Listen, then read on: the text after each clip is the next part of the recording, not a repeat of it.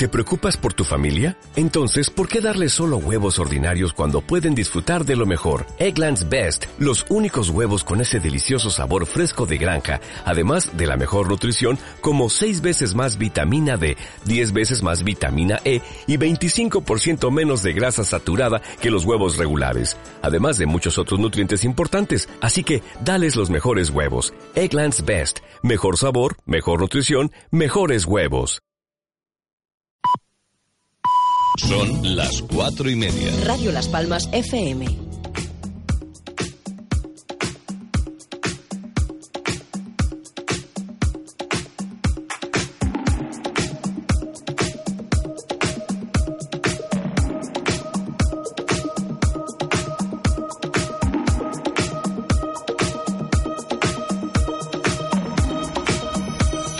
Comienza La Ventolera un programa de Isabel Torres para Radio Las Palmas. Bienvenidos.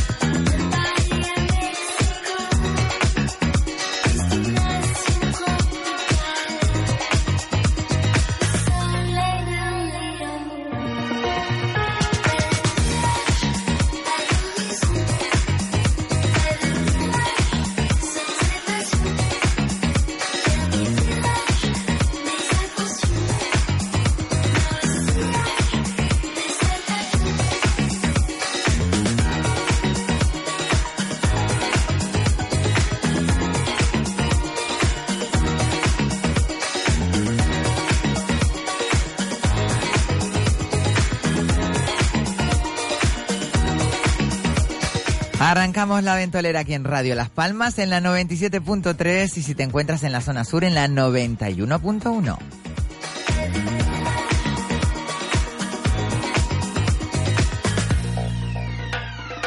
También puedes sintonizarnos a través de www.radiolaspalmas.com o a través de nuestra aplicación que te la puedes bajar en el App Store o en el Play Store, la palmerita dorada con el fondo negro y ahí tienes siempre nuestra radio, la radio de todos, Radio Las Palmas.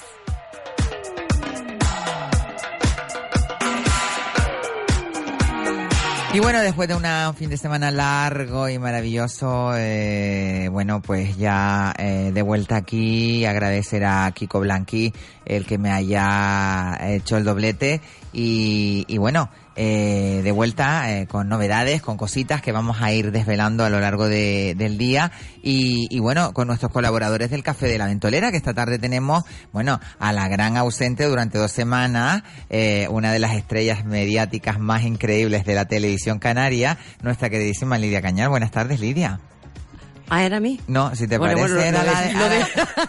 Hola, soy Lidia. Lo de, estrella mediática, de verdad, que es que me, me, me dio una cosa. Te llegó al alma, te llegó al alma. En mi entraña, así en la boca del estómago me subió, me llegó la cabeza de la fontanela.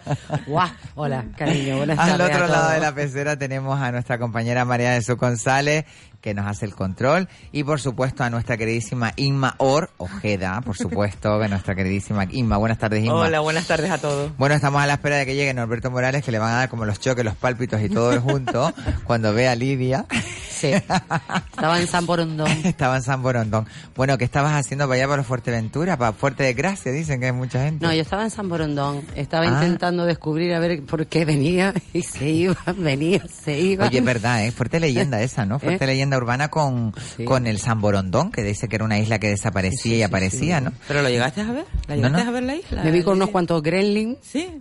Tuve mis grandes conversaciones. Sí, sí, sí. No, lo que, ¿sabes? Un misterio, sigue siendo un misterio. Tú sabes que a mí me pasaba, a mí me pasaba cuando venía por la zona de del centro comercial La Madeta, cuando llegas aquí a la altura que ves ya Las Palmas, cuando ya eh, haces esa bajada y ves Las Palmas al fondo, pues si mirabas al mar, los días que son muy buenos, se puede ver Fuerteventura. Yo me acuerdo la primera vez que lo vi, eh, unos 20 o 30 años, no sé, muchísimos años, eh, me creía que era San Borondón y después hasta que alguien me dijo, no, no, eso es Fuerteventura, que cuando hay días buenos se ve. Porque yo todavía tenía No, la ilusión tan de cerca ver. que estamos los unos eh, de, De los, los otros, otros. en cuanto a isleños se refiere, pero qué distantes en, en ¿Tú muchas cosas. Sí, sí, somos cuéntanos, distintos. cuéntanos alguna impresión. No, somos di- yo más o menos el recorrido que he hecho por las por las islas, pero es que ya dentro de una misma isla, lo- el, Ah, el bueno, isleño, entre un municipio y otro somos distintos. En una misma habitación, decir, no te vayas en una isla, vete No, vea, como, ane- como anécdota, en una parte de, digo, me de- en una panadería, dije, tiene pan de bombón, y me, y me dice, Sí, ¿y ¿eso qué es? Eso es como los barraquitos, los barraquitos de Tenerife, ¿no? Ah, Yo, yo me sentí muy extraña. Digo, el pan de bombón, digo, bueno, eh, pan ¿Y de cómo se perrito. dice? ¿Cómo se dice ahora? ¿Allí cómo se dice? En No, el- que no hay. No hay pan de bombón. Bueno, lo hay empaquetado, pero en las grandes superficies. Pero no en las panaderías vender. no. Digo, mire, es que yo lo conozco desde que era, que vamos, aquí chica. algunas panaderías. Pero bueno, voy a respetar eh, yo lo que es la cultura de, de cada lugar, porque es maravillosa, sin duda alguna. Oye, vamos. ¿Quién entra? ya llegó nuestro entra. Norberto Morales. Bueno, vamos a recordar nuestro eh, WhatsApp, porque tenemos un WhatsApp disponible en la ventolera, que si quieren mandarnos pues un audio de voz y decirnos pues qué les parece el programa, si quieren darnos alguna sugerencia o algún tema del cual quisieran, ah, o simplemente felicitarnos, simplemente decir algo, es el 644 778 179. Repito, 644 778 179. Llamen. Llamen. Bueno, eh, ha llegado nuestro querido Norberto Morales. Buenas tardes, Norberto, así de Petit Comité. Eh, buenas tardes. Bueno, de Petit Comité no, No, no, que estoy- estás largándole está- a toda la audiencia. Estoy largando, estoy, estoy largando por esta boca todo el mundo. lo que no es grande. Bueno, hoy vamos a hablar de un tema que, que yo creo que veníamos Lidia y yo hablándolo en el, en el, en el coche y es por qué a las personas de más de 40 años les supone eh, súper complicado encontrar un trabajo cuando tienen mucha experiencia y, y, y a lo mejor inclusive hasta desempeñan ese trabajo de una mejor manera que a lo mejor un chiquito que tiene 20 años que acaba de salir de la universidad y que realmente no tiene eh, esa experiencia que se necesita. Yo es un tema que llevo abordando y tratando hace meses y curiosamente, como siempre pasa, pues luego en el ámbito nacional sale mm, eh, a posteriori hace un par de días digo qué casualidad, no existen las casualidades como este tema, otros muchos que, que son de enjundia y, y, y, ¿Dónde? fuertes, ¿Dónde? profundos y arañan. Dime dónde es Injundia, que voy a ir yo para allá a ver dónde es arañan, arañan a, a nue- nuestros derechos y, y, y, y- y, y sobre todo pues eh, la necesidad que, que tienen la mayoría de las familias. La clase media está desapareciendo, pero desde luego lo que viene siendo triste es que personas de cuarenta y pico, cincuenta, cincuenta y pico de años no, les cuesta mucho, no, eh, casi todo. Eh, conseguir un puesto de trabajo y difícilmente lo, lo obtienen. Como mucho en sectores, ah, como puede ser camarera de piso y demás, pero estoy hablando además eh, gente Preparada. para- con, con una formación exquisita que además supera esa formación la propia técnica, porque solo se es bueno mm, de verdad en cualquier ejercicio cuando, se conoce la técnica. Pero- pero ¿sabes cuando se conoce la técnica. pero es que tú has dado eh, en, el, en el- en el punto, en la En el clave. clavo. Tienen más experiencia, saben más y, y lógicamente se les, torea, se les torea menos. Claro. O sea, si tú coges a una persona con Quizás por eso a lo experiencia- mejor el empresario tiene miedo es que de... eh, ahí es donde está El quid de la cuestión. quid de la cuestión. Y es más, eh, mm, yo lo sé por propia experiencia, eh, al empresario eh, no le gusta que su empleado sepa más. Bueno, le, eso- eh, gusta, perdona, que, le gusta que se mate en el trabajo. Isma, eso es complejo de Peter.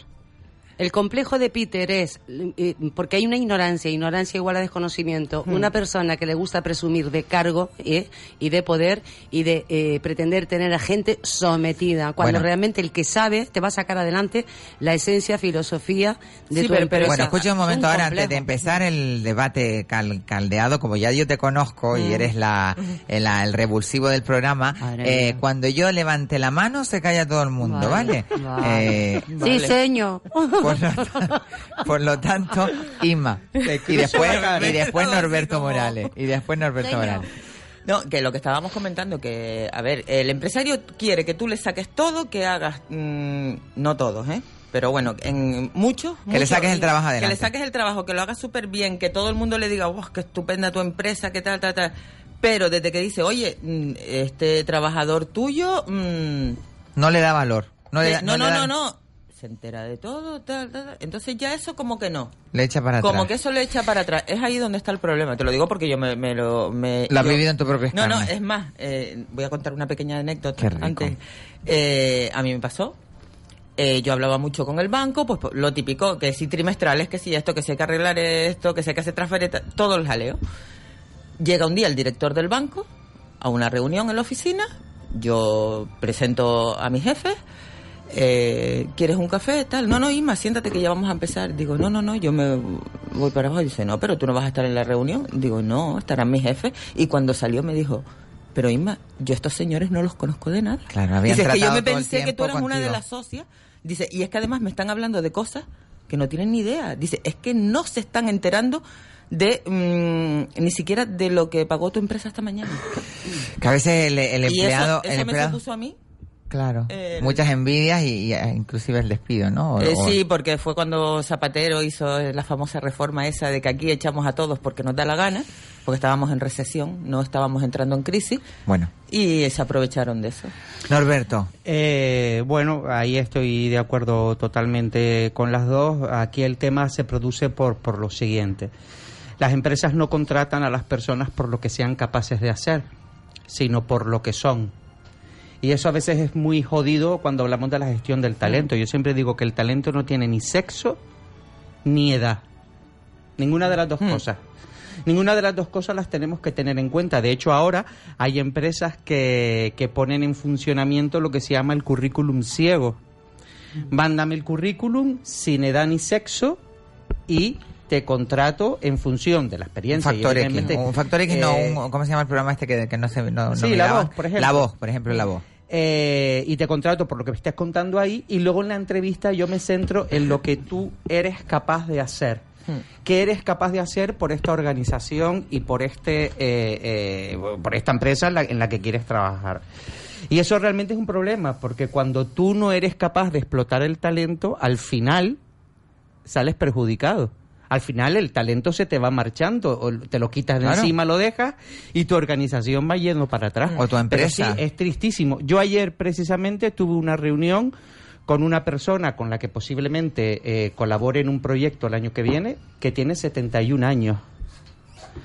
Y en un momento determinado de la, de la reunión me dice, bueno, esta persona era un hombre, y me dice, no, es que yo soy viejo. Dije, ¿cómo que viejo? ¿Dó- dó- ¿Dónde está? ¿De, qué me estás hablando?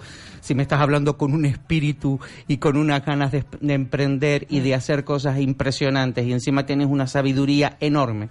Yo casi le dije a él, le dije, mira, es que eh, si por algo a lo mejor no trabajaría contigo, es porque mm, mm, mm, me siento eh, eh, demasiado en deuda. Me vas a dar tú mucho más a mí de lo que te podría dar yo a ti.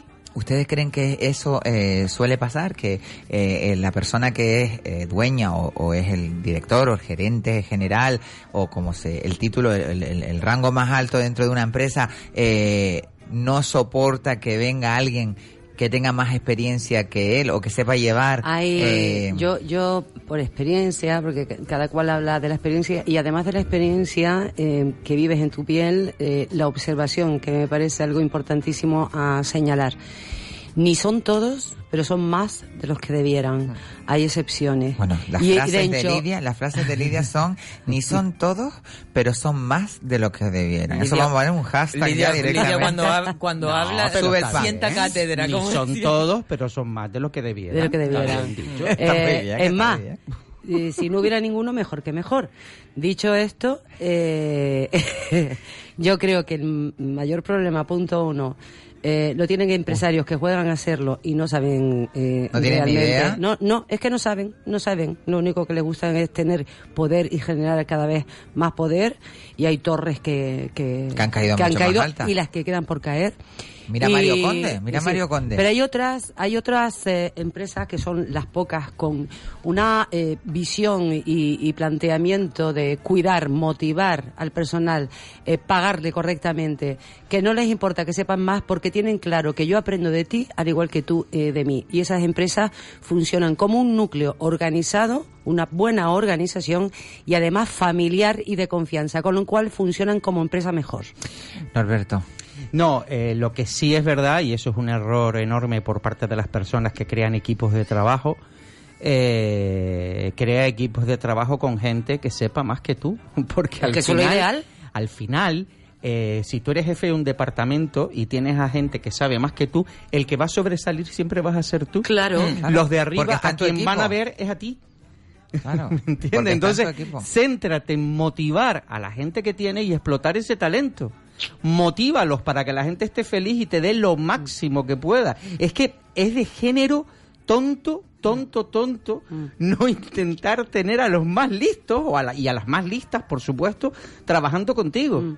¿Por qué? Porque al final el visible eres tú y los éxitos son tuyos. Oye, ¿y, y ustedes creen en esa fórmula o en esa, en esa mm, que se ve mucho además, el, eh, esas empresas que, que realmente eh, dicen somos una familia? Por ejemplo, hay una, una publicidad de una fábrica de, de lavadoras y de, Sí. y de materiales de, electrodomésticos que mm, presume de que sus eh, eh, trabajadores más que trabajadores son familia. ¿Se puede crear ese vínculo entre empresario y, y Algunas, eh, señalaba yo antes, sí, porque son de la vieja escuela y en la vieja escuela había Se incentivaba eh, sobre forma. todo una filosofía eh, eh, de vida y de supervivencia muchísimo más duradera de lo que hay hoy en este en este presente. En este presente se carece o se falta se falta mucho el respeto y los derechos. Sí, pero mira, tú puedes crear una empresa que vale el ambiente familiar, estupendo y todo, pero como en todas las familias, después hay quien dice, es que papá quiere más a mi hermano que a mí. Sí, siempre Y habrá al algún final, garbanzo. Mira, Sí. mm, yo he aprendido con el tiempo que hay que mantener la distancia. Tu jefe es tu jefe y tus compañeros son tus compañeros.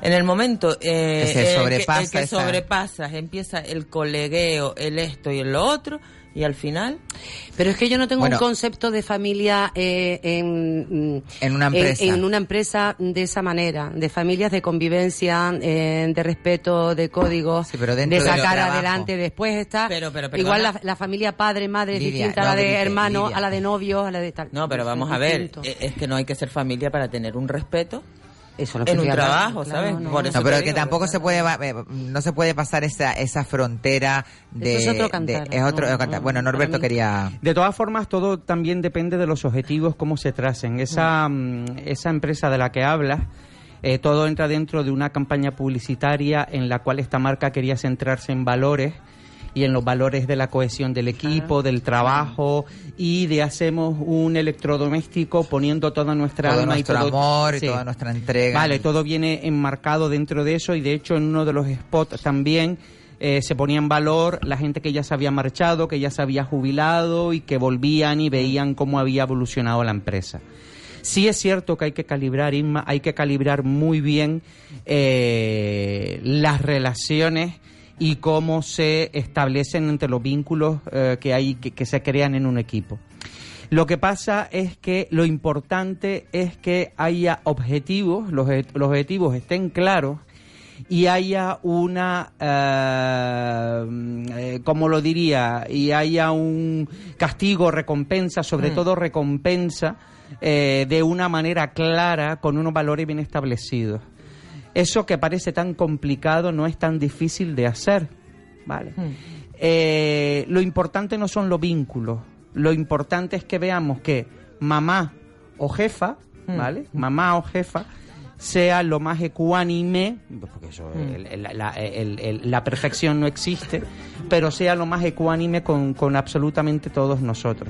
Cuando eso no se cumple, que ocurre con, con Con más normalidad de lo que nosotros nos imaginamos, es cuando eh, se producen los problemas. Por eso yo soy partidario eh, de algo que se practica en educación. O sea, es preferible trabajar el refuerzo positivo que trabajar el castigo. Claro. Nosotros venimos de una educación en la cual El castigo hemos era- sido educados en base al castigo y nunca al refuerzo positivo. Entonces, es mejor que le digas al cuando se le dice a un niño, es mejor decirle a un niño, ¿ves? Que tú te portas muy bien y eres muy guapo, muy bueno cuando te portas bien. Eso nunca lo decimos y en cambio siempre lo, le- Si castigamos esto- cuando eh, hacen las cosas mal. Pues en el mundo del trabajo pasa igual, ¿no?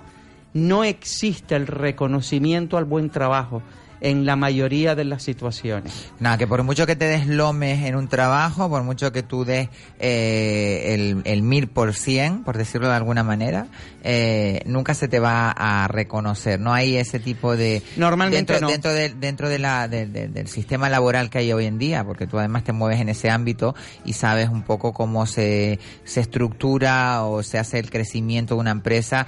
Eh, eh, no, Existen no está premios, contemplado, ¿no? Existen premios económicos, pero no existen premios emocionales. O sea, Objetivos, el, el ¿no? salario Objetivo. variable, si llegas al objetivo cobras un incentivo, pero luego no está, no se trabaja ni el Mira. sentimiento de pertenencia a la organización, ni lo que es el, el reconocimiento público, es decir, pues muy bien Inma que ha hecho un excelente trabajo con esto y tal y cual, y que tú ahí te vas como si te hubieran pagado 3.000 euros en, en la nominación. Isma y yo quería hacer una precisión también. A ver, yo hablo siempre desde mi, Desde de desde mi experiencia, ¿no? Desde, la experiencia. Oye, recordemos el número de WhatsApp, Lima, perdona, por si alguien quiere entrar y decirnos pues su experiencia o qué le parece eh, de lo que estamos hablando. Es el 644-778-179. Eh, yo he trabajado, he tenido eh, suerte, vamos, que he trabajado en dos grandes, en dos empresas. Eh, ambas dos, ambas dos, eso es que fino, y Lidia se me está pegando No, todo. uno, Amba- uno dijo ambas las tres. ambas dos familiares, una más grande que la otra, y en la primera que trabajé sí se nos recompensaba, o por lo menos a mí, yo así lo veía, tanto económicamente como eh, moral, Emocionalmente. emocional, moralmente y tal. Pero ¿qué pasa? Que es a lo que, lo que yo comentaba antes, que a ti te pueden recompensar, que la verdad que era un subidón a mí cuando me, me recompensaban, no solo económicamente, sino eh, emocionalmente. Mm, si tú la base a todos no los tratas por igual, ¿eh? empiezan las Generan rencillas. la- generan Claro, la- a mí la- las rencillas no me vinieron de mis compañeros de la oficina, me vinieron de los compañeros de la oficina de la península. O sea, yo alucinaba, decía, pero vamos a ver. Gente que ni te conoce. Que No, no, que ni me, que ni Que me, no que ni me ni conocía, o sea, me conocían de teléfono y tal, pero, pero nada más. Pero yo siempre parto de la base que donde tiene que ser la familia, donde tiene que estar eh, la unidad y todo es en la base, en los trabajadores. Si tú empiezas a fomentar, fulanito, eh, tu compañero, tú ves que tu jefe pues le da más Tiene más tecla con Eh, él. Contigo no, que tú por mucho que haces, pero los compañeros tienen que estar unidos. Es que lo peor en una empresa es cuando tu Es que haya- compañero de al lado, porque mira, el jefe, Dimes y el- jefe puede ser muy déspota, igual que a la vez puede ser muy muy bueno o todo lo que tú quieras. Pero te sienta peor que tu compañero, el que tienes sentado al lado, todo el día, porque al fin y al cabo al jefe a lo mejor lo ves una vez al día. O cuando te llama. Pero tu compañero lo tus tienes ahí de diario. Pero claro, yo pienso que ahí está. Y cuando los que están al lado tuyo no te lo reconocen, porque yo muchas veces hubiera preferido más el reconocimiento de mis compañeros de al lado que mi jefe. Bueno, eh, entonces el sistema piramidal este que refuerza, que hace, que dan, que dicen, ay, es que nosotros somos. Pero y es que yo creo ustedes que no han visto, vivimos, no han es visto que ese, ese tipo de, de- de trabajo a la hora de, a la hora de, de gestionar una empresa. En- te estoy diciendo en el sistema piramidal, ¿no? En el sistema piramidal que, que se ven esos mítines, que se reúnen en todos para... eso es distinto. Eso- Bueno, pero pero eso ayuda a que una empresa crezca. Imagínate tú una cosa que a lo mejor pues no tiene esa base sólida de una empresa eh, sentada, ¿no? Lo que pasa es que ahí ya entramos a hablar de, de un término que es muy importante y, y hay que tenerlo en cuenta y es cómo se trabaja el liderazgo. Y cómo una persona es capaz de trabajar el liderazgo. Y el liderazgo es algo bastante eh, complejo que debe seguir una serie de características determinadas para... Ay, mi madre, Lidia me Ay, está Lidia, un aplaudiendo. aplauso, y un no aplauso, sé por favor. Si ese aplauso es para salir por la puerta corriendo O por la ventana volando. No, para que te quede, porque me encanta que hables de liderazgo. Hay quienes piensan, creen y tienen como muy asumido, sobre todo cuando hay una distorsión absoluta de conceptos, mal vamos. Y, y se hace notar, a veces explicas las cosas tres veces y no te entienden. No es que te expliques mal, es que el receptor no, no, no, quiere ver más, otra no cosa. más, no no, no quiere o no quiere. Pero hay gente que teniendo ese poder económico o, o empre- empresa en propiedad, y me da igual que sea mm, pequeña empresa, que lo pasan peor que las grandes empresas que reciben una cantidad de subvenciones tremendas ¿eh? de las fuentes y organismos eh, políticos para luego pagarle una porquería a los, a los trabajadores. Dicho esto, creen que son líderes y ser líder es otra cosa. Es demasiado bueno y demasiado mágico el concepto de, eh, de líder como para aplicarlo a mentes retrógradas y retorcidas. Esos Aquí- no son líderes, es- esos son megalómanos. Es que de todas formas el líder, eh, eh, el líder no se define a, El líder uno está al no lado se- de mi casa de toda la vida. El líder donde yo voy a comprar allí. El líder de toda la vida. Que me compro el los líder, yogur. Y los helados. Mm, ¿Has probado los helados? Del... el líder eh, no se debe definir a sí mismo como tal. O sea, ¿quién es un líder? Un líder es una persona que es seguida y reconocida como líder por los demás. Ay, mira que están tocando, espérate. ¿Quién es? Líder. Señorita Isabel, ¿puedo pasar para contar mi, mi anécdota? Pasa, mi niño, pasa, pasa, siéntate. Es Wonder Dra, para quien no lo conozca. Cuéntanos, Wonder, ¿qué tiene? Ah, señorita, porque estaba en el pasillo, estaba escuchando y me encanta porque yo también he sido eh, trabajadora.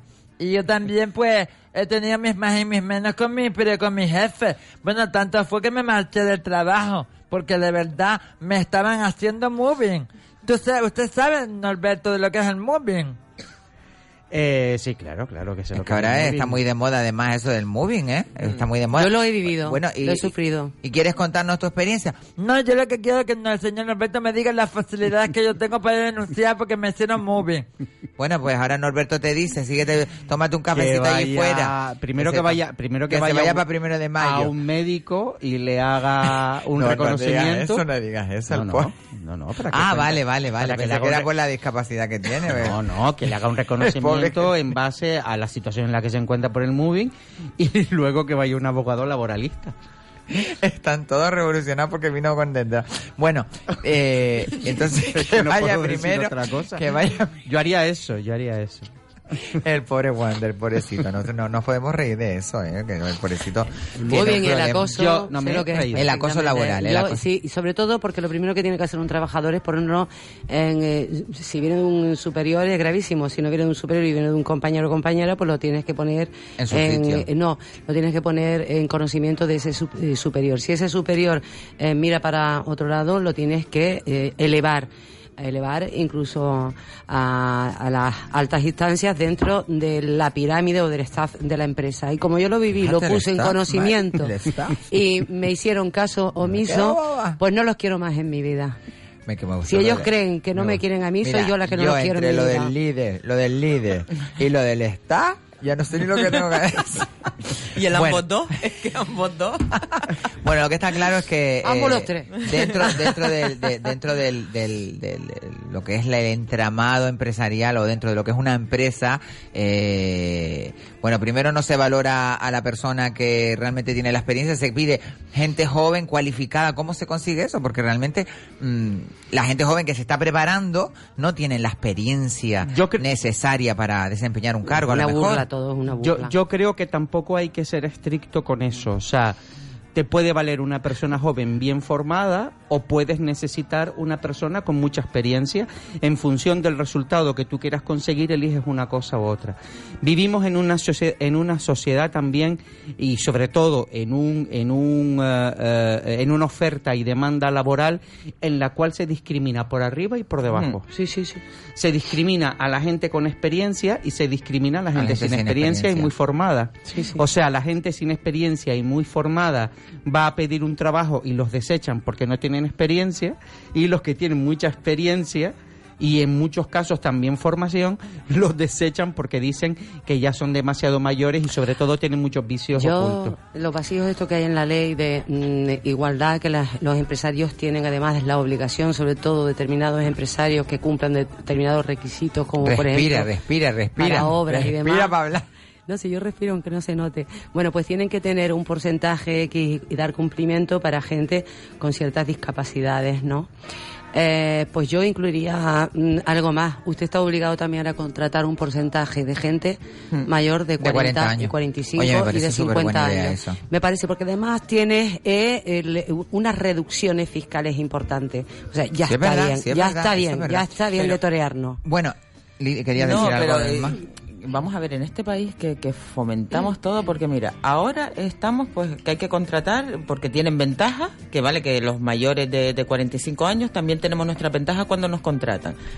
Pero eh, gente con discapacidad, si contratas a inmigrantes que tienen arreglados sus papeles y tal, y al final los que llevamos toda la vida trabajando, porque yo sí sé, mm, ustedes recuerdan de mucha gente que, que estuvo durante muchísimos años trabajando y que ahora está en el paro, que no tenían estudios, no tenían, o sea, no tenían estudios, me refiero universitario. A ver, yo no, no hice carrera universitaria, pero, a ver, yo me puedo batir de tú a tú con una persona que Es haya que eso no- estudiado un secretariado eh, de lo que sea.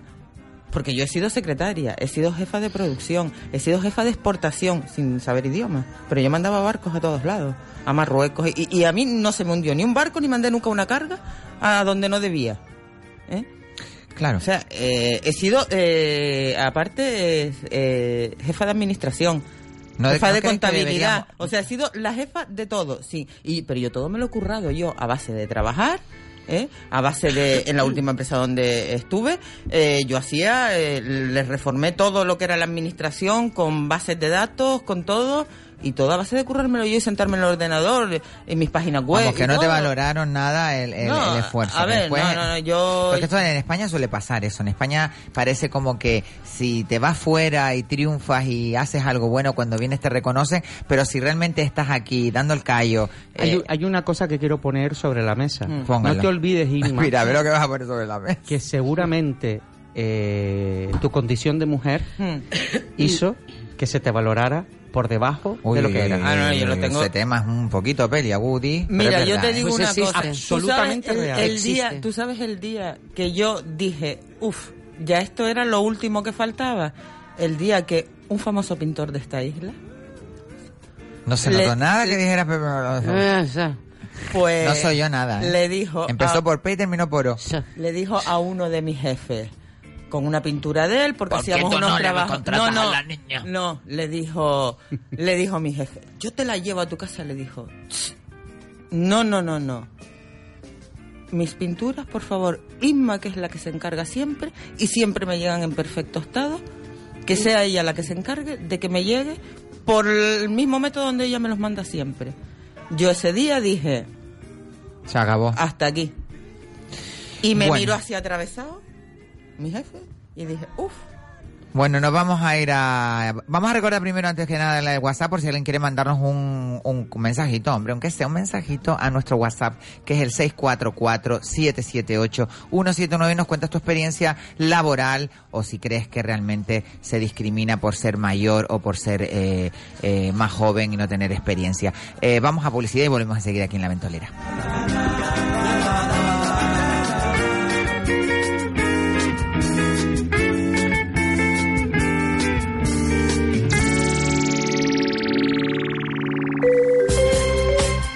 Que la magia y la ilusión reinen en todas las parejas el día de su boda. Floristería Elegancia, Avenida de Escalerita 157, cerca del cruce de los Tarales. Teléfono 928 41 46 46. En Floristería Elegancia la boda desde 195 euros. Incluye el ramo de la novia, un ramo de coche, 8 lazos de coche, 10 centros de mesa para invitados, un centro nupcial y un regalito para la novia. Todo por 195 euros. La boda, un día para vivirlo intensamente. Y en Floristería Elegancia presentando la tarjeta azul de Santa Lucía en bodas y coronas, 5% de descuento. Floristería Elegancia, teléfono 928 41 46 46.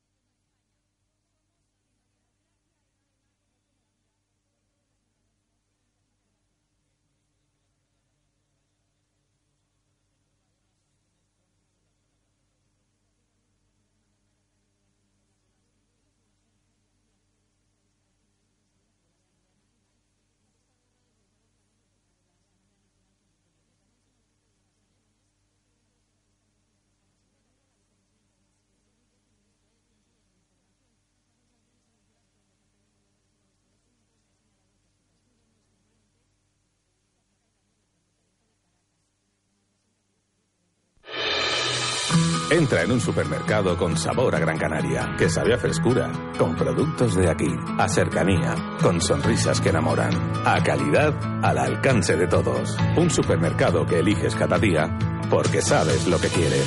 Spar Gran Canaria, siempre cerca de ti. Noches de Cabaret llega a Casino Las Palmas con su nuevo espectáculo Delicious. Una velada que contiene todos los ingredientes necesarios para ser inolvidable. Espectáculo con cena, con mucha complicidad, con mucho y con mucho jaja. La vida es un cabaret en Casino Las Palmas. Que comience el espectáculo. Compra tu entrada en casinolaspalmas.com. Casino Las Palmas recomienda el uso responsable del juego. Un mal uso del juego puede producir adicción. La práctica de los juegos está prohibida a menores de edad.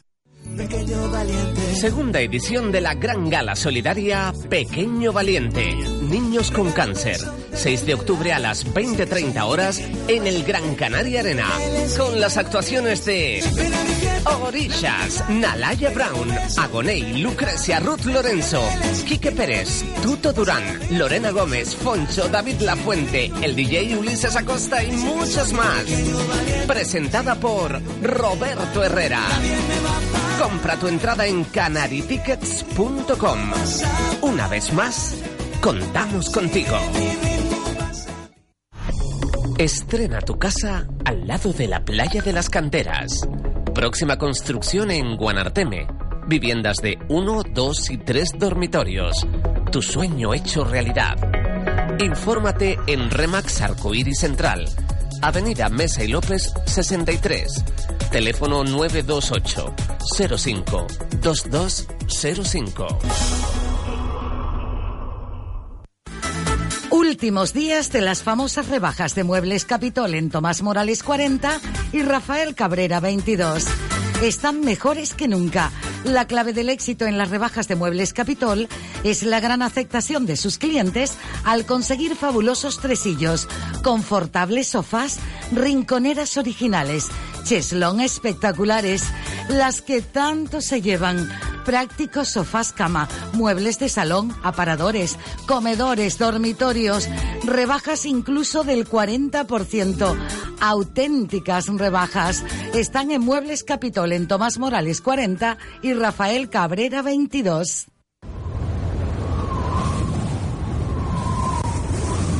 La Ventolera con Isabel Torres.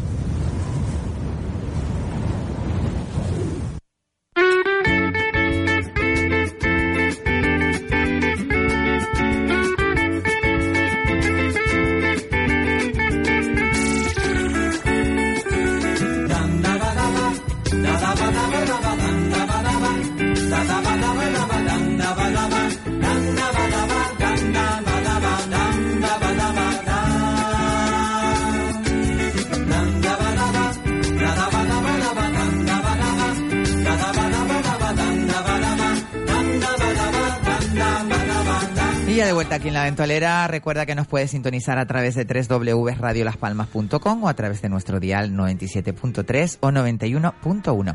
Y bueno, hablando del trabajo, hablando de las eh, conductas que se generan dentro del el tramado empresarial, eh, tanto por parte de los eh, empleados como por parte de los empresarios, eh, tenemos a nuestra compañera Lidia que siempre tiene mucho que decir al respecto y que ella, pues, bueno, y, y- y estas empresas, estos, estos partidos, bueno, no son partidos políticos, comisiones obreras, UGT y todo esto que apoya al trabajador, ¿ustedes creen que, que, desempeñan la función real que, que debería de tener? Desde mi punto de vista, los sindicatos, punto uno, están hasta divididos Esos dentro de las mismas siglas eh, eh, eh, que, que los representan. No funcionan igual para la gente de la administración que para las empresas públicas. Los derechos son completamente distintos. En las empresas particulares prácticamente no hay ni una paga extra, salvo o vamos a poner alguna excepción Mm. empresarial, pero la mayoría no, las pagas son prorrateadas. Y si me miran como hago con la mano, mejor que mejor. Ya lo entenderán. Me lo Y llevo. que los empresarios que peor lo pasan son las pymes. Ahora, para crear una empresa, o empresa o yo, desde la, si yo estuviera en, en algún en, en algún partido político o en las instancias del gobierno de Canarias, desde luego que sí. mm, Karl Popper decía la frase de toda democracia se torna Popper, totalitaria. Popper, Popper es lo que se usaba Entonces, en el yo, el yo sí exigiría a los empresarios todos reciclarse, reciclarse y adquirir una serie de técnicas no solo, no solo para eh, el funcionamiento de su Pero empresa en la parte material, sino que- en la humana, No, en ella la me lo está humana. diciendo a mí como si yo fuera el Norberto, a ver, a ver, Porque a él me ver. está mirando y No está sintiendo. No, no, es que- Oye, es que el, voy a- el Karl Popper este, yo lo conozco Pero- de... No, no, es que me Norberto estaba desencajado. Totalmente. Lidia, Lidia mira para, para Norberto y le larga todo la- el, el champurriado y Norberto dice, pero si yo no tengo culpa de nada, vamos a ver. es importante destacar y tener en cuenta que efectivamente las empresas necesitan estarse continuamente renovando, eh, tienen que estarse renovando continuamente en conocimiento y la mayoría de las veces no lo hacen. Lo más triste de todo esto es que hay herramientas eh, legales para que para que las empresas se puedan formar y para que puedan eh, y para que esa formación les sea gratuita eh, a través de, de lo que se llama Fundae, la Fundación Tripartita, y que eh, ese gasto de formación eh, se pague con las cuotas de la seguridad social. Pero, ¿sabes una cosa? Y es No- tristísimo que la mayoría de las empresas no lo, no lo aprovechen. Sí, pero eh, en este país que tenemos jornada de mañana y tarde, dime tú con qué ganas sales tú de tu empresa a las 7 de la tarde o a las 8 de la tarde y te metes a hacer un curso hasta las 10 o las 11 de la noche, porque yo los he hecho. Sí, ¿eh? sí, no, no. Y a es ver, lo eh, peor del mundo. Eso ya depende de la voluntad de cada uno. Pero es que Eh, hay empresas, eh, mira, eh, eh, yo hago mucha formación a empresas. eh, hay empresas que hacen la formación dentro de la jornada laboral, otros fuera de la jornada laboral. Precisamente en este mes de octubre voy a trabajar con dos empresas que trabajan dentro del mundo del comercio. Ustedes saben que yo me dedico al, al entrenamiento también de, de comerciales.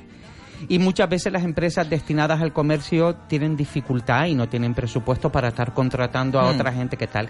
En ambos casos, en ambos casos, el personal viene encantado. Es más, en una de ellas, eh, a veces paso por alguna de las tiendas y el propio personal me dicen, pero ¿cuándo va a ser este año la formación que queremos ir y tal? Cuando la formación tiene un contenido de valor, eh, la gente va motivada y la gente va a hacerla. Y es un momento determinado al año, No, ¿sabes? si- si yo no- no digo que- tampoco que- es que algo que sea to- Tenemos, todo el año. tenemos, tenemos un, un mensaje, hay que recordar a nuestros oyentes que eh, preferiblemente nos gustaría que nos mandaran mensajes de audio, no mensajes escritos. Pero bueno, vamos a, a leerlo, eh, pero que cree precedente. Recuerdo el WhatsApp es el 644-778-179. Y nos pone así, Manuel González nos pone, después de escucharlos en esta primera parte del programa, felicitarlos. Y desde luego, si fuera empresario, yo los contrataría. Muchísimas gracias, Manuel. Gracias, Eh, Un besito. Gracias. Eh, bueno, está claro que, que esto tiene mucho, mucho... No, y, y-. Me encantó Calla, lo de lo del Popper. Popper. Eh, y, y otra de las empresas, precisamente... ¿Cómo se llamaba? el- Espérate, perdona. Karl Popper. Karl Popper, de toda la vida. El Popper de toda la vida, ¿verdad, María Jesús? El personal, va a ser, la- y en este caso el comercio va a ser un, un esfuerzo de cerrar el sábado por la tarde y el sábado por la tarde hacer la formación que en vez de estar trabajando estarán eh, formándose. Pero sí, es verdad que es durísimo y es complicado y sobre todo la conciliación de la vida laboral, la, la familiar y encima la formación, pero también es verdad que hoy en día hay teleformación, se puede hacer eh, online, etcétera, etcétera. Y, y- Están tocando otra vez. Ahí, abre la puerta, Isma, por favor. No, no. ¿Otra vez, Wonder? Ay, señorita, es que estaba escuchando al señor Norberto Morales y a la señorita Lidia Cañal y dijo algo de Popper. Es que yo el Popper lo conozco también de toda la vida, bajo en el Jumbo. Eso, pero estamos hablando de un tal Karl Hay, hay una Popper. sustancia que es popper. Claro, es que eso es lo que conozco yo y ustedes estaban hablando del trabajo y ahora hablan del Popper. Está prohibido Lidia el consumo y es ilegal. Es ilegal, fíjate tú, pero vamos a ver, Wonder, tú te pones con esas cosas. Señorita, yo nunca he tomado el popper, pero lo conozco a muchos amigos míos gay que se toman eso y se cogen un colocón de, pero vamos, de tres pares de, de para allá abajo. Bueno, tranquilo, váyase usted para afuera, Wonder, y ya hablaremos con usted más tarde, porque es que de verdad viene al programa y nos, nos, nos destartala todo el, el, el, el, entramado del programa. Bueno, señorita, yo me voy para afuera, que como escuché lo del popper. Bueno, hasta luego, hasta luego, venga. Oye, oye, de verdad, es que es que Wonder Bra oye lo de Popper, imagínate tú. Es que a mí me sonaba también a mí lo de Yo Popper. es que me quedo sin Yo gota me de quedo sangre. boba. Sí, sí, sin gota de sangre. Bueno, Lidia, Dime. ¿alguna cosita que quieras decir así, de esas de las tuyas que son tan especiales? Saludo de Karl Popper. Ah, de Karl Popper toda la vida, además. Un filósofo. Ay, cuéntanos quién era Karl No, Popper para que tengan la duda. Sobre todo un, un, un filósofo nacido en Austria, si no me equivoco, y bueno, luego se nacionalizó británico, pero era un tipo que pertenecía además al círculo de Viena y todo esto, y, y, y- y bueno, tiene, tiene una cantidad además de, de libros y de, de frases que, que que son sentenciadoras de alguna manera. Qué Entonces, la- desde la filosofía que te da un campo de, de visión, pues cada uno puede pensar lo que quiera, ¿no? Eh, y, y bueno, y, de- y debatir. ¿Que quieres que te toque otro tema? Te lo largo. Mm, eh, Pues mira, te voy a decir, te voy a, no, te voy a decir, mira, nos manda Yoli, Yoli, Yo de pronto estaba así y dije yo, ¿y qué le ha pasado? Mira, Yoli Figueira, que es una oyente nuestra, compañera, amiga, que la queremos un montón desde aquí, desde la aventurera, nos manda frases célebres de Karl Popper. Por ejemplo, nuestro conocimiento es necesariamente finito, mientras que nuestra ignorancia es necesariamente infinita. Karl Popper, el Popper de toda la vida, además. Después dijo otro que dice, la verdadera ignorancia no es la sentencia, no es la ausencia de conocimiento, sino el hecho de negarse a adquirirlos. Karl Popper, otra vez. Pues es que mira. Popper se escribe igual, ¿eh? Popper. Tú te vayas, Popper. Y después nos mandó otra que es un poquito ya más larga, eh, que no, no se quiere dar la vuelta, pero bueno, la sociedad abierta es aquella en la que los hombres eh, han aprendido a ser en cierta medida críticos de los tabúes y basar las decisiones sobre la autoridad de su propia inteligencia. Otra vez Karl Mm. Popper. Y ya por último, ya para no aburrir a la, a la audiencia, la ciencia será siempre una búsqueda, jamás un descubrimiento real. Es un viaje, nunca una llegada. Eh, este hombre Era un definitivamente coco porque tomaba pensaba. Él, él, él pensaba por sí mismo, él pensaba. Que eso es Hablando de filósofos... Fue el descubridor del Popper, madre. Ay, de verdad. Uy, uy, uy, uy, uy, la foto de la semana pasada que nos la, La llegamos foto a de la ver. semana pasada, Mira, Lidia, lo que te la perdiste la foto, semana la pasada de Yves Saint Laurent, porque ahora vendrá la sección de ver, moda. Ese no es la Yves la Saint pantalla Laurent, Historias, de, no historias veo. de la moda con. Norberto Morales y eh, eh, bueno nos han mandado Está la bonita. foto. bueno esa era la publicidad que sacaron Está bonita. que la censuraron además bueno eh, un besito para Yoli Figueras que Figueiras que nos mandó pues todos estos eh, posts eh, Saludos, de, de Karl Popper de Karl Popper de toda la vida Mm. a ver entonces cómo era la cosa Norberto Digo que si quería otro tema. No, eh, no, no. eh, eh, aprovechando, aprovechando que, que Lidia pone sobre la mesa eh, eh, hablar de, El Popper. de un filósofo, eh, sí que eh, es una vena que dentro del, del, del currículo de, de educación, de educación secundaria en este Mm. país, cada vez tiene menos protagonismo la filosofía, Mm. Siendo una asignatura eh, de la cual eh, salieron todas las ciencias en la Grecia, de la, Grecia antigua. los, los filósofos fueron los que por medio de la filosofía fueron avanzando grandes de los de, grandes de los descubrimientos científicos que llegaron más, más adelante. La filosofía como, como herramienta que ayuda a pensar, a razonar y que aporta tanto a, a, todos nosotros en, el, en nuestro proceso madurativo, eh, creo que es una pena que, que la asignatura cada vez está siendo más denostada. Yo creo que ha desaparecido. Vamos, a no ser que cojas letras y ya te entre. No, no. Eh, siempre fue una asignatura troncal que, que, estaba en todas y creo que dentro del currículo eh, educativo. Y la asignatura de, de, de ética como tal eh, perdona, por favor, estamos todos con el móvil aquí. No, es que estoy cerrando. Vamos a ver, vamos a ver. Estoy cerrando una entrevista para mañana, porque mañana vamos a, ya no va a haber más tertulia política en la ventolera, porque claro, el público nos pide salsa, salsa nos pide popper, nos pide de todo. Entonces vamos a ver, tenemos que hacer algo. Entonces mañana vamos a tener una entrevista, a ver estoy cuadrándola a una chica que tiene un testimonio de vida fantástico y que, que nos va a dar una lección de vida y de felicidad. Eh, y estoy intentando cerrarla para mañana porque es que claro, eh, yo mm, recuerdo que hago labores de, redacción, de producción, de dirección, presentación y Guasimara del Carmen no puede con todo, Mari. Es que Guasimara no puede con todo. A ver si tú me entiendes. Voy a tener que llamar popper esta vez si me echa una mano. Ah, la sociedad es abierta y sus enemigos. Ay, la sociedad es abierta. Mm, bueno, lo que está claro... Eh... ¿Que viniste en bici? No, yo vine, vino corriendo. Vine caminando. vino corriendo porque si a mí me salta el el, el, el, el chisme está la aplicación, yo vengo, yo se vengo puede de, decir, ¿no? Sí, la sí, aplicación sí, está está que a las siete y media de la mañana. Isabel Torres está corriendo, motívala. Digo, pero es que está el bueno, rantaste, ¿no? El rantaste, el rantaste. Ella vino, no, eh, no, esta no, tarde, desde que llega, hago. Y me voy a en neopreno, mira, no, no, no, abajo se quitó la gafa, el tubo y los aletas. Sí, sí, me voy a, me voy a nadar todos los días. Bueno, oye, les cuento un poquito por encima. Estuve en Montserrat estos días, eh, esta fin de semana y, y la verdad que qué bonito sitio, qué sitio más mágico. Qué escaleras para llegar a la punta arriba de la montaña, eh, porque hay que decirlo que desde la, desde la Basilia, yo fui desde Santa Cecilia, que es muchísimo más abajo, eh, hasta la Basílica de la Virgen de Montserrat, y después de allí subimos por unas escaleras que son como, no te exagero, no te estoy exagerando, como 4.500 escalones para llegar a la punta arriba, Al aparte de pasar medio bosque, me- Como las calles San José, medio bosque, que va, que va, que va, que va, que va, que va, que va.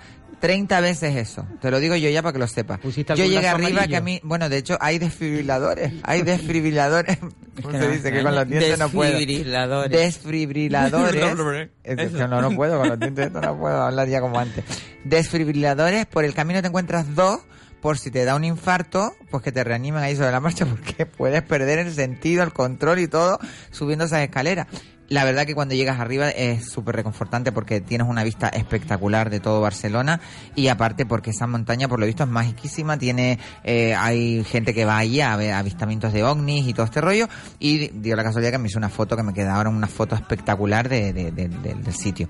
La verdad que recomiendo a todo el mundo que se vaya a Cataluña a verla porque es muy bonita y, y me da muchísima pena de que Cataluña ya se quiere independizar, de verdad. Esperemos que esto no llegue a, a, a- a más. Te digo una cosa, a mí me da pena, pero me tienen hasta el moño. Sí, sí, estamos todos. Es que estoy estamos- ya. Mira, Llegado- llegado a este punto, mí me da igual. Entre Cataluña, los máster, los, lo- el cursillo de, el cursillo de los prematrimoniales que vamos, van a haber matrimonios más separados en esta. ¿En serio? ¿Van a ver Sí, y como te revisen el currículum y, te- y tú hayas puesto nivel alto de inglés, prepárate. Inma, Déjenme aclarar porque Inma.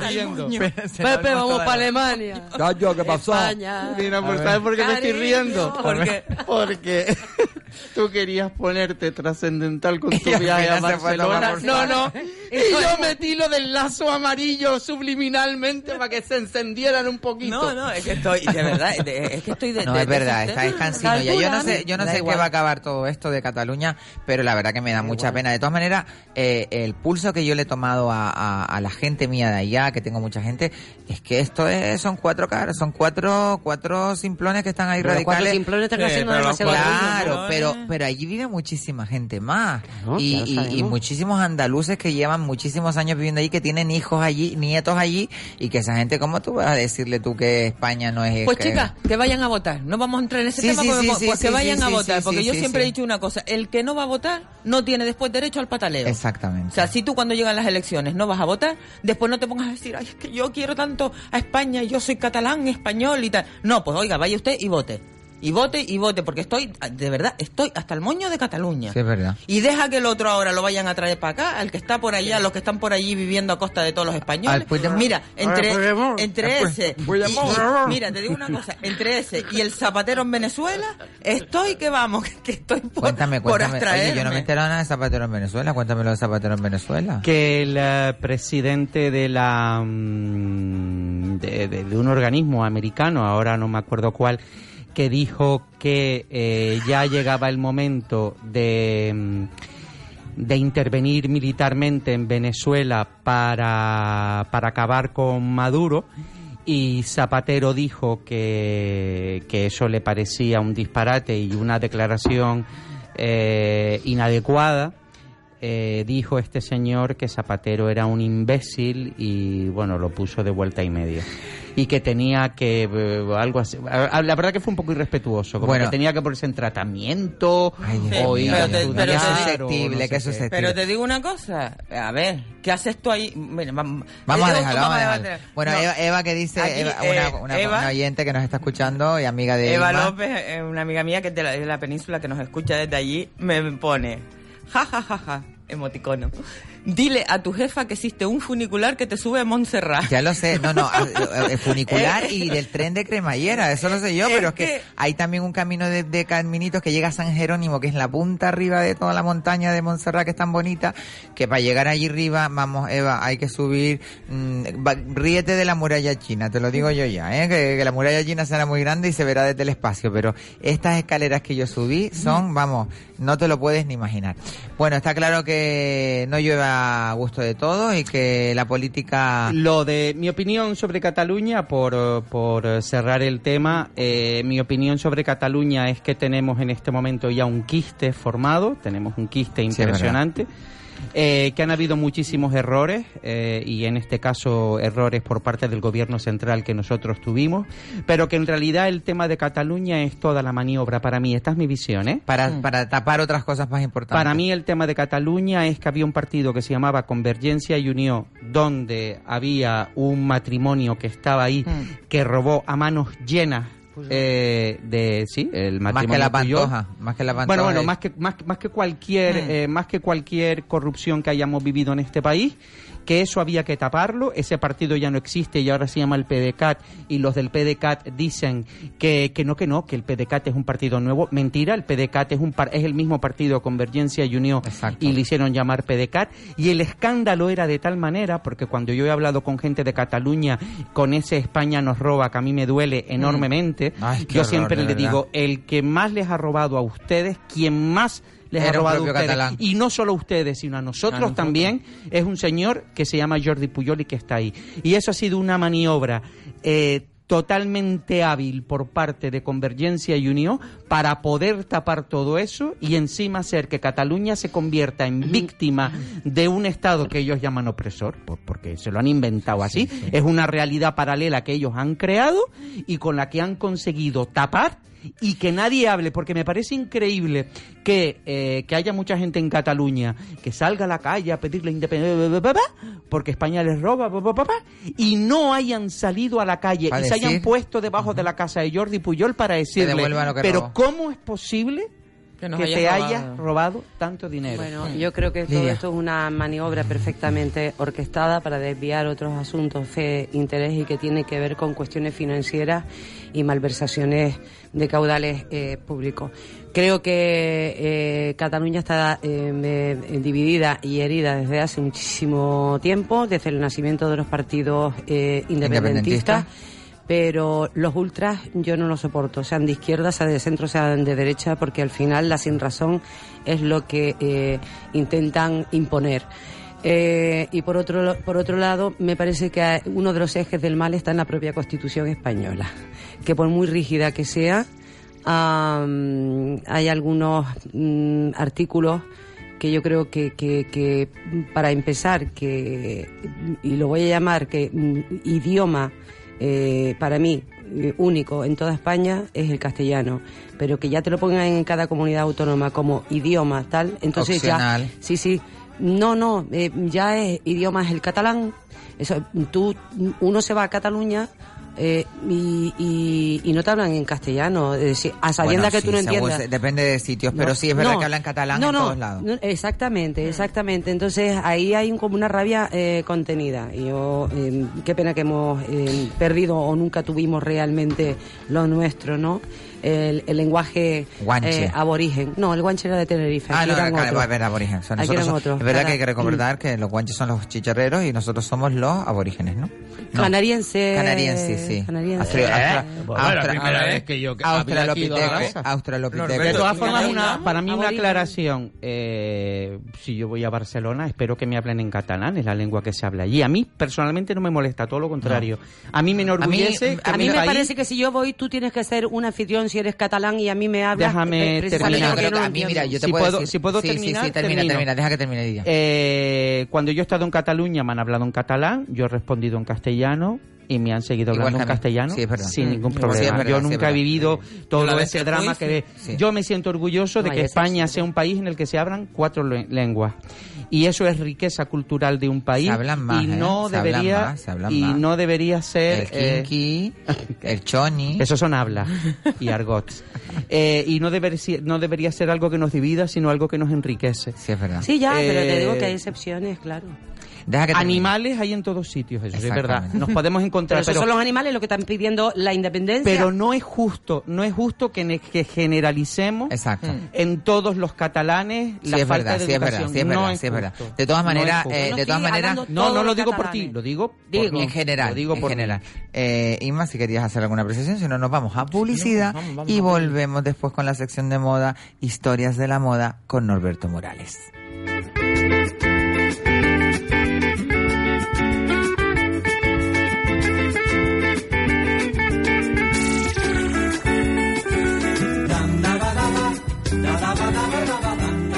Carnicería La Cancela comunica su nuevo horario comercial. Abrimos de ocho y media de la mañana a 9 de la noche ininterrumpidamente. Carne fresca del país certificada por el Matadero Insular de Gran Canaria. Servimos a domicilio para hoteles, restaurantes, bares, supermercados. Carnicería La Cancela en la calle Pintor Pepe Damaso 48 frente a Mercadona en Tamaraceite. Teléfono 928 91 64 22.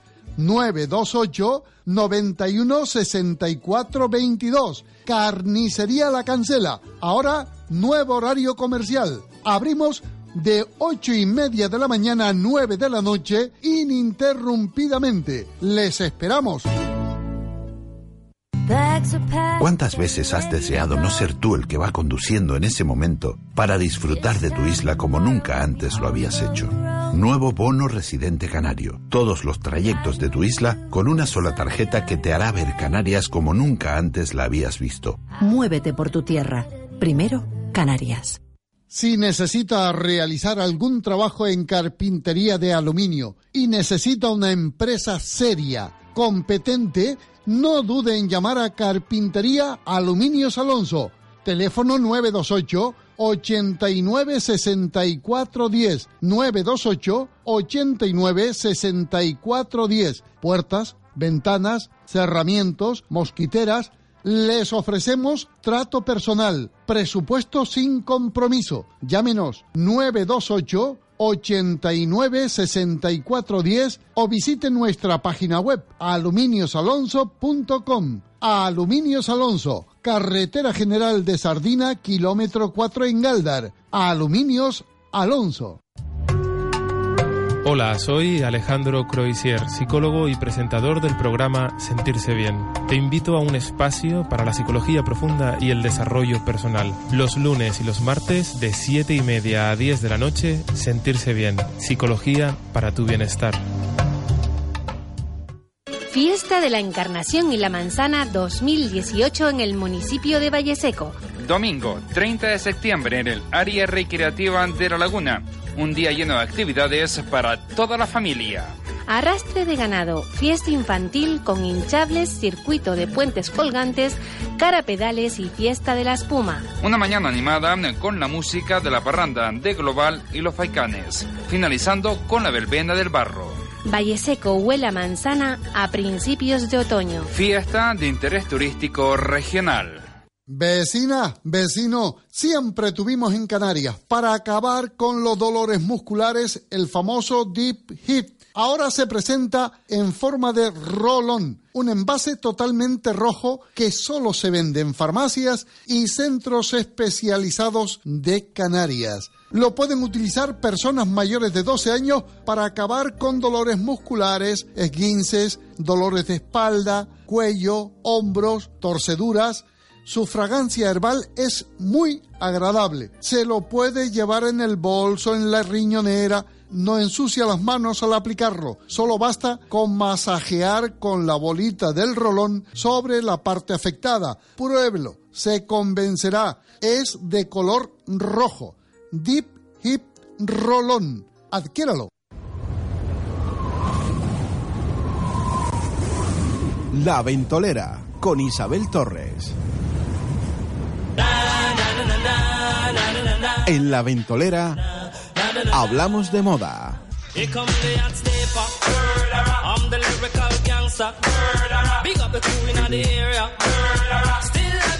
Y bueno, lo dicho, volvemos eh, después de la pausa comercial, pues con eh, nuestro compañero Norberto Morales que nos trae esta sección que cada día nos gusta más y que cada vez eh, tiene más adeptos, que es Historias de la Moda. Eh, buenas tardes, Norberto. Historias de moda. Ah, historias de moda, perdón, perdón, Historias perdón. de moda. Historias de moda con Norberto Morales. Oye, ¿has visto cómo se me arruga el cuello a veces aquí? Ay, No, mío, la edad no eso, perdona. eso es eso es natural. Eso, La edad- es eso, natural. claro, la edad no perdona, eso está clarísimo. bueno, lo que está claro es que cada semana traemos a un personaje de los grandes y esta semana tenemos la oportunidad de conocer un poco más a ese canario internacional, ¿no? Sí, le dedico la sección a, a Inma, que la semana pasada puso el reto de que habláramos o bien de diseñadores españoles que han triunfado en, en, en Francia, como puede ser Valenciaga, eh, o que habláramos de Manolo Blahnik. Como el otro tema es mucho más complejo porque nos podemos remontar a épocas anteriores y en el mundo de la costura hay cosas interesantísimas, eh, bueno, me he decidido a que hoy hablemos de, del nuestro gran Blahnik. canario universal. Bueno, gran canario no, gran palmero, ¿no es? Canario, sí, por eso digo gran canario, porque los palmeros son canarios también, que es eh, Manolo Blahnik, que nació en, en 1942 en Santa Cruz de la Palma y que es hijo de un checo y de una tinerfeña. Qué bueno, qué mezcla más explosiva, ¿no? Sí, buena mezcla, buena mezcla. Yo creo que los canarios más, más avispados suelen ser mezclas de, de gente de fuera con canarios autóctonos. Bueno, de todas ¿no? formas, si nosotros analizamos la, la, la historia de, de Canarias, la historia de Canarias está llena de, de muchísimas familias europeas que llegaron a, a las islas eh, desde varios puntos de, de, de Europa. Bueno, aquí hay un hay un Hay un sí, de, no, no. de No, no, no, teléfonos que no coja van y teléfono. teléfonos que vienen. No es que el teléfono está sonando, pero no lo voy a coger. Discúlpame, Norberto. Entonces, pues bueno, Manolo, Manolo Blahnik, eh, como dicen en parte de sus biografías, entre ellas la de Vox, que es con la que más he trabajado, eh, criado entre, entre plataneras, eh, su familia, y ahí fue donde aprendió eh, el oficio de, de zapatero. De zapatero, ¿no?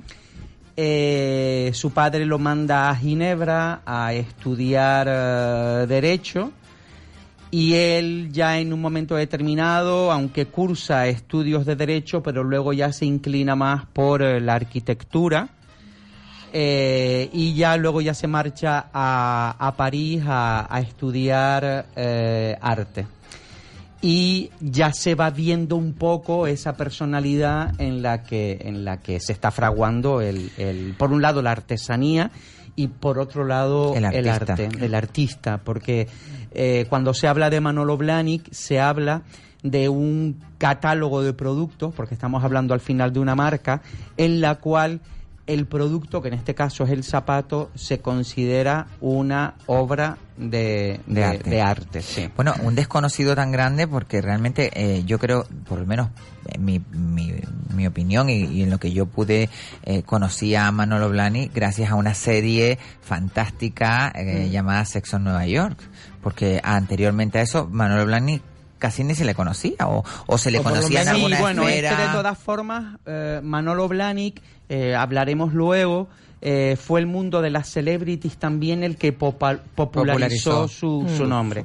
Estamos hablando de una marca de auténtico lujo, por lo tanto es normal que tampoco fuera conocido eh, eh, en grandes masas, porque realmente era la gente de Dedicada muchísimo una- dinero una élite, ¿no? y de un alto poder adquisitivo quienes eh, eh, a accedían a sus productos, en este caso su- sus zapatos, y, y por eso no era tan conocido. Pero a partir de, eh, bueno, primero Paloma Picasso, que, Mm. que es clave en la historia de, de- de Manolo, de Manolo Blahnik, la, la también diseñadora Paloma Picasso.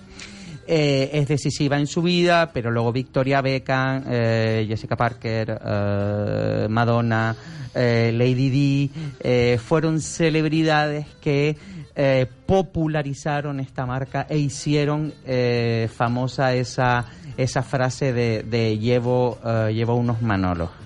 Ay, Qué maravilla. Yo, yo es que. ay, a mí es que me encantan los zapatos. Los de tacones más todavía, pero es que los manolos son. Espectaculares. Eh, bueno. Sí, una, una de las cosas más importantes de unos manolos es que en los manolos eh, que son que estamos hablando de unos eh, de unos zapatos que Mm. siempre eh, que tienen siempre un tacón Enorme. elevado, o sea, no estamos hablando no estamos hablando de unos zapatos eh, no estamos hablando de un 24 horas, Mm. ¿vale? Eh, hablamos de unos zapatos con un tacón muy alto. Él en ese sentido cuida muchísimo la comodidad de hecho, luego hablaremos del proceso. Él primero los hace a manos, hace el prototipo. Son y- exclusivos, ¿verdad? O sea, cada, Absolutamente, cada par sí, es sí, exclusivo absolut- para el cliente. absolutamente. No hay una producción, no hay una Yo produ- creo que él hace de, de cada modelo un número o, o dos, o hace de. No, no, no o no. Eh, a ver, aquí entramos en lo que es de la misma manera que en la alta costura.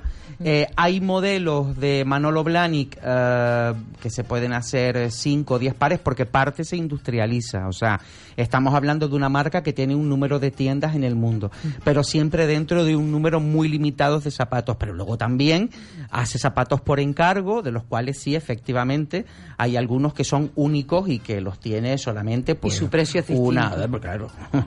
¿Dónde va a parar? Claramente. Es que- El precio, el ¿Dónde- precio del que pide la exclusividad al de serie. Hay una persona clave en su vida, que es Paloma Picasso, que es quien le presenta a la, a la diseñadora de, a la, perdón, a la directora de Vogue, eh, de Vogue en Estados Unidos, en Nueva York. Que es la del pelo así, que todo el mundo le tiene un miedo horroroso. Bueno, se llama Diana Freeland. Yo la verdad que no sé si tiene el pelo rubio, moreno. Sí, sí, no, no, hay una que es, por lo visto, que es la, la que organiza todo el cotarro de las colecciones de todos los diseñadores. Ella es la que va a ver y la que dice esto. Bueno, de hecho, El Diablo se viste de Prada fue inspirada Sí. en ese personaje. Eh, sí, esa es la profesión de los editores de moda, que los editores de moda durante muchísimo tiempo eran los responsables de crear las tendencias y de trabajar las tendencias. Hoy en día las tendencias se trabajan de, surgen de una manera distinta. Pero bueno, sí, eh, podría ser perfectamente esta, esta señora. Bueno, pues esta editora de Vogue eh, Estados Unidos es la que eh, le recomienda que eh, se dedique al mundo del, del calzado y que eh, y que empiece a, fabricar eh, zapatos.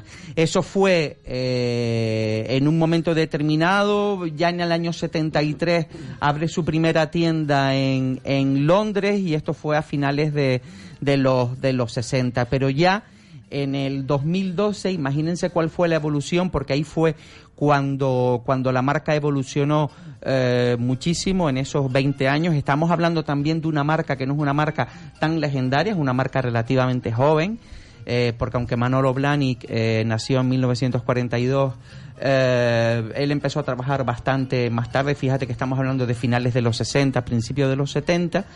Eh, ya tenía eh, más de 25.000 pares eh, Vendidos. en, vendidos en el, en, el, en el mercado. Claro, 25.000 pares pueden parecer una barbaridad, pero cuando hablamos de un trabajo artesano, cuando hablamos de un trabajo de unidades limitadas, cuando hablamos de un trabajo donde las cantidades se manejan de una manera distinta, es una cantidad eh, considerable. Porque, bueno, 25.000 pares puede ser lo que una marca de, mercado masivo pueda vender en, en un país mediano en, en, una, en una temporada, ¿no? Pero aquí estamos hablando de, de, de otra cosa, ¿vale? Pues Manolo, Manolo eh, crea el boceto. De hecho, en este momento hay una, hay una exposición itinerante que está yendo por todo el mundo. En este momento está en Toronto. Hasta, hasta el marzo de este año estuvo en Madrid. ¿Vale? Hay una exposición itinerante donde hay zapatos y eh, también bocetos de, de Manolo. Y Manolo, bueno, otra sonrisita sonrisita como la de la semana pasada, que yo ya ¿sabes no sé pasa? si mirar para Que ella no, o no, no, mirar no. para Es que últimamente yo no sé lo que me pasa, pero cuando estoy pensando en algo, de repente, eh, no sé si es mi yo eh, psicópata, me dice un disparate, pero no puedo, no puedo, tengo que hacer caso, no puedo hacerle caso, no, no, lo, no lo fomente, por favor. Que Bueno, me sale Mr. Popper. el ese, por caso, favor. el caso es que mm, él hace el diseño en un boceto, luego lo esculpe en madera. Lo esculpe en madera y él realiza el prototipo de manera artesanal. Qué bonito. Durante mucho tiempo Manolo probaba él mismo los zapatos. Hasta que por una rotura de ligamento Ya no se los puedo poner más. eh, le recomendaron que, que ya se dejara de, de hacer. es muy bueno porque al probar de el zapato claro. eh, sabe Mm. la confortabilidad. Es- el- Claro, estamos hablando de una mezcla de diseño y confortabilidad. ¿Vale? Esto es algo muy importante porque un zapato con un tacón que ronda Los de 12 15 a centímetros, 20 centímetros, eh, eh, Hay que tener... eh, hay que hacerlo muy bien.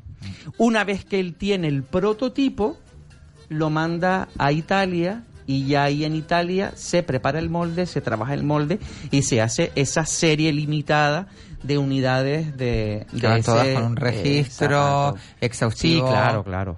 En, en, en alta gama se trabaja de esa manera y por supuesto con un certificado de autenticidad eh, que sigue unos controles muy muy estrictos. Qué maravilla. Eh, es bueno y, y en este sentido sí tenemos que ponerlo en valor. Yo la semana pasada les hablé de, de Abraham Zambrana, que Abraham Zambrana, el, el- este también artesano de los zapatos y que vende muy bien y que tiene muy buenos clientes y tiene un futuro más que prometedor dentro del mundo de la zapatería y, y- y los complementos de, de marroquinería.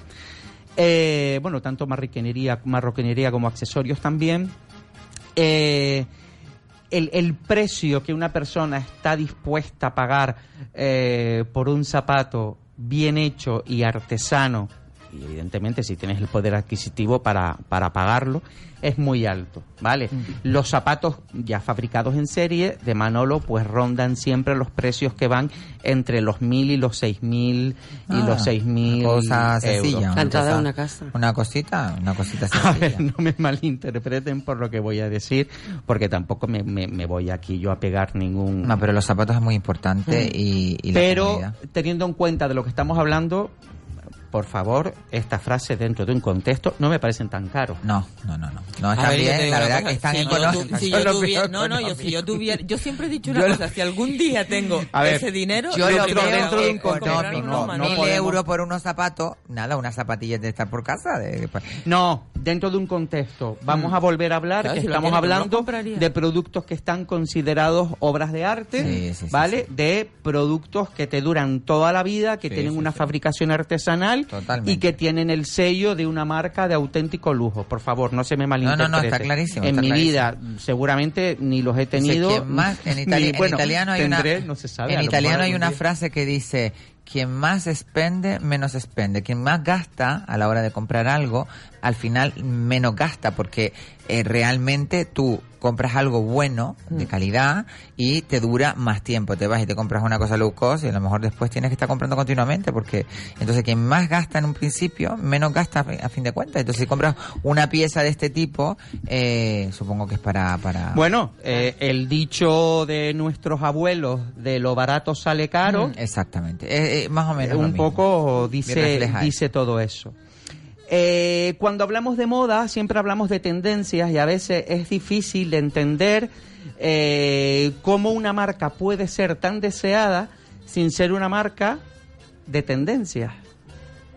Porque Manolo Blahnik no Marca. destaca por seguir La las moda. tendencias de la moda.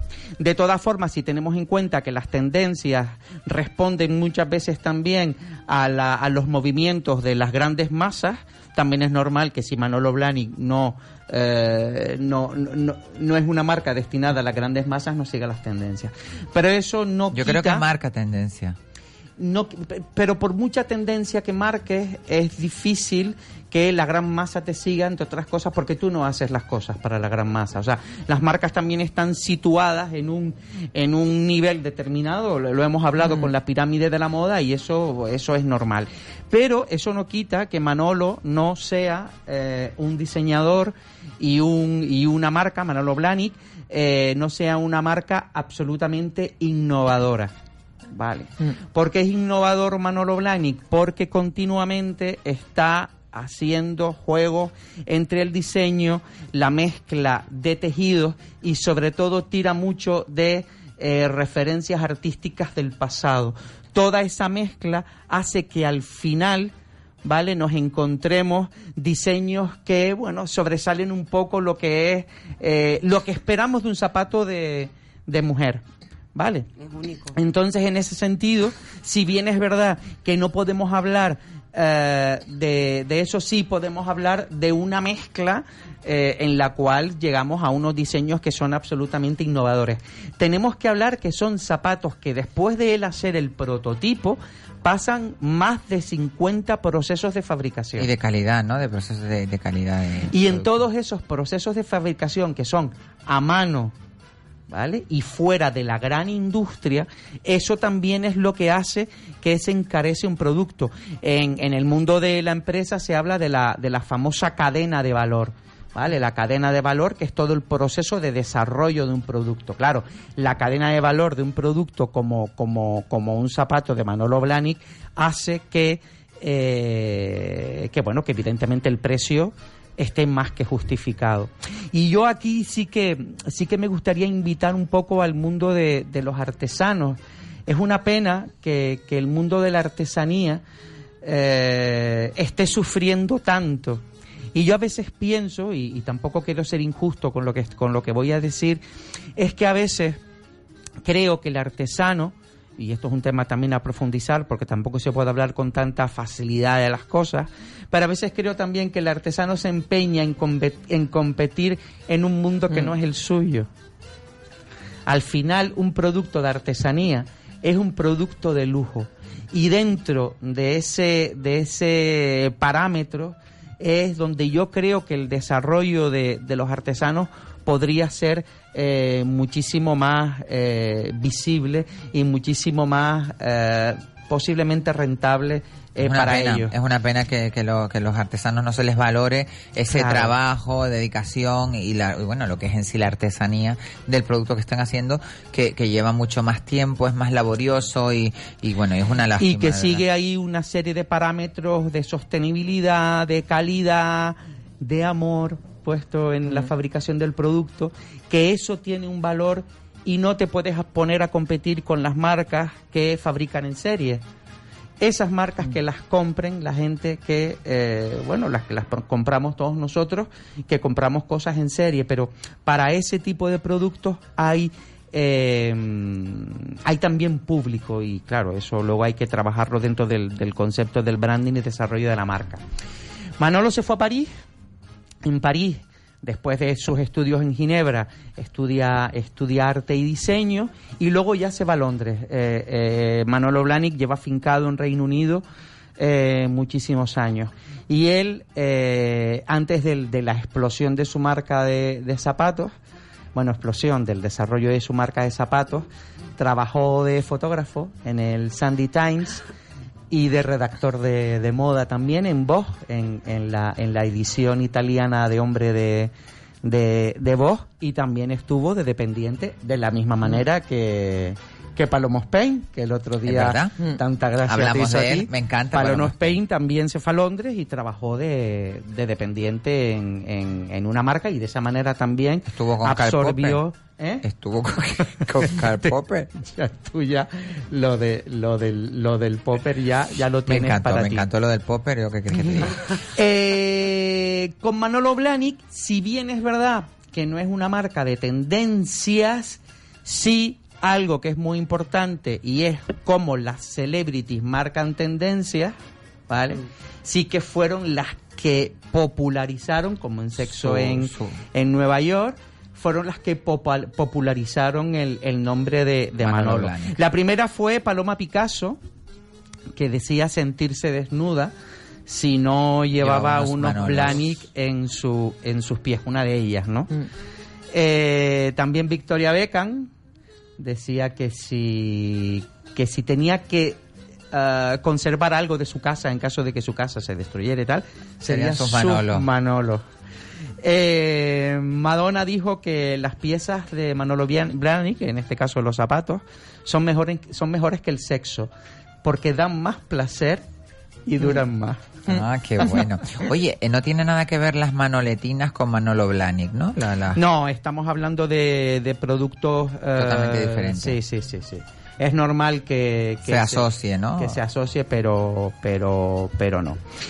Eh, y bueno, y, y la obsesión de, de Manolo siempre es la mezcla de feminidad, sensualidad, fantasía, pero también comodidad. O sea, es súper importante que, eh, que los productos, en este caso los zapatos, que los zapatos que se ponga una mujer sean... eh, Tenga esos, esos cuatro síntomas de calidad. ¿no? Son los Mm, valores claro. de la marca, lo que se llama los Qué valores maravilla. dentro de, de, de una marca. Qué maravilla. Bueno, yo creo que el zapato en sí tiene que ser eh, confortable, eh, elegante, eh, sensual, para que te sostenga todo este cuerpo, Mari, porque es que si No, te vas a y- poner y un el zapato, que te destroza los pies. El zapato es una de las piezas eh, más complicadas a la hora de, de diseñar, porque al final no nos podemos olvidar de que el zapato es una prenda que nosotros eh, utilizamos eh, para caminar, para estar de pie, para y, y- y tiene una incidencia muy importante en lo que es la comodidad y también la salud de cada. Al final, si te pones unos pantalones, los, co- con unos pantalones no se te va a desviar la columna. Es verdad. ¿Vale?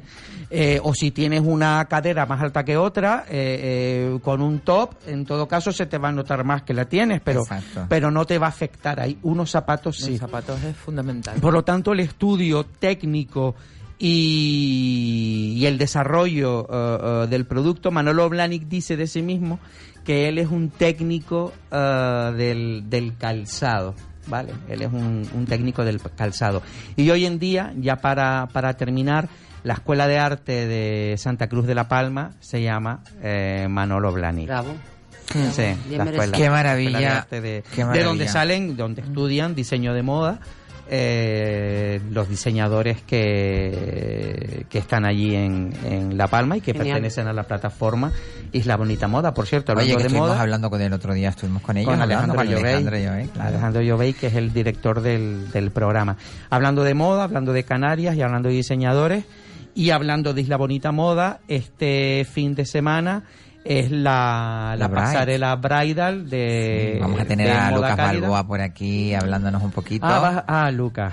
Eh, estará por supuesto Lucas Balboa y van a haber marcas de, de Isla Bonita Moda también. Qué bueno. ¿Estará Ah. Juan Carlos Armas? No.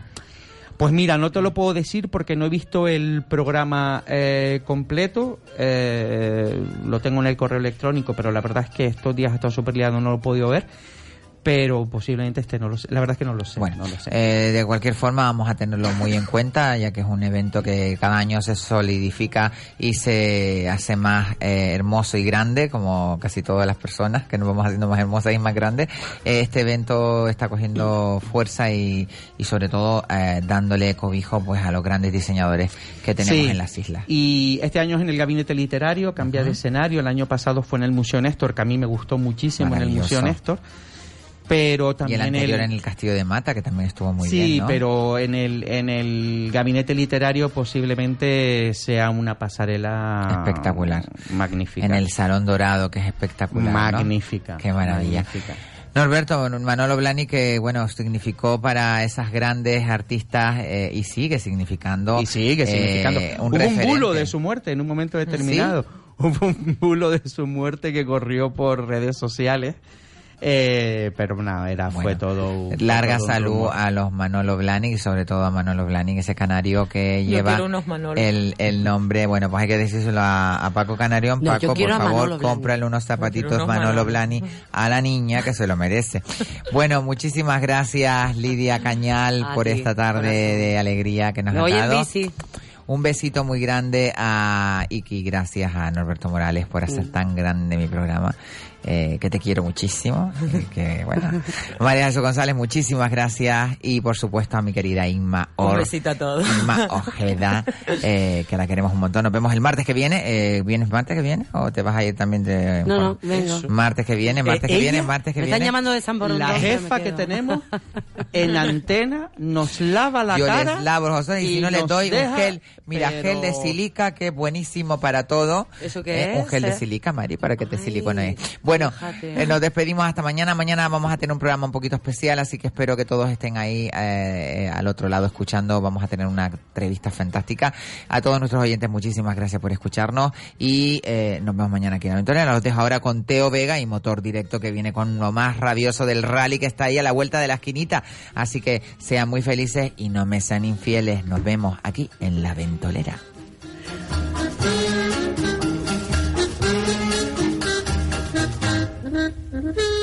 You.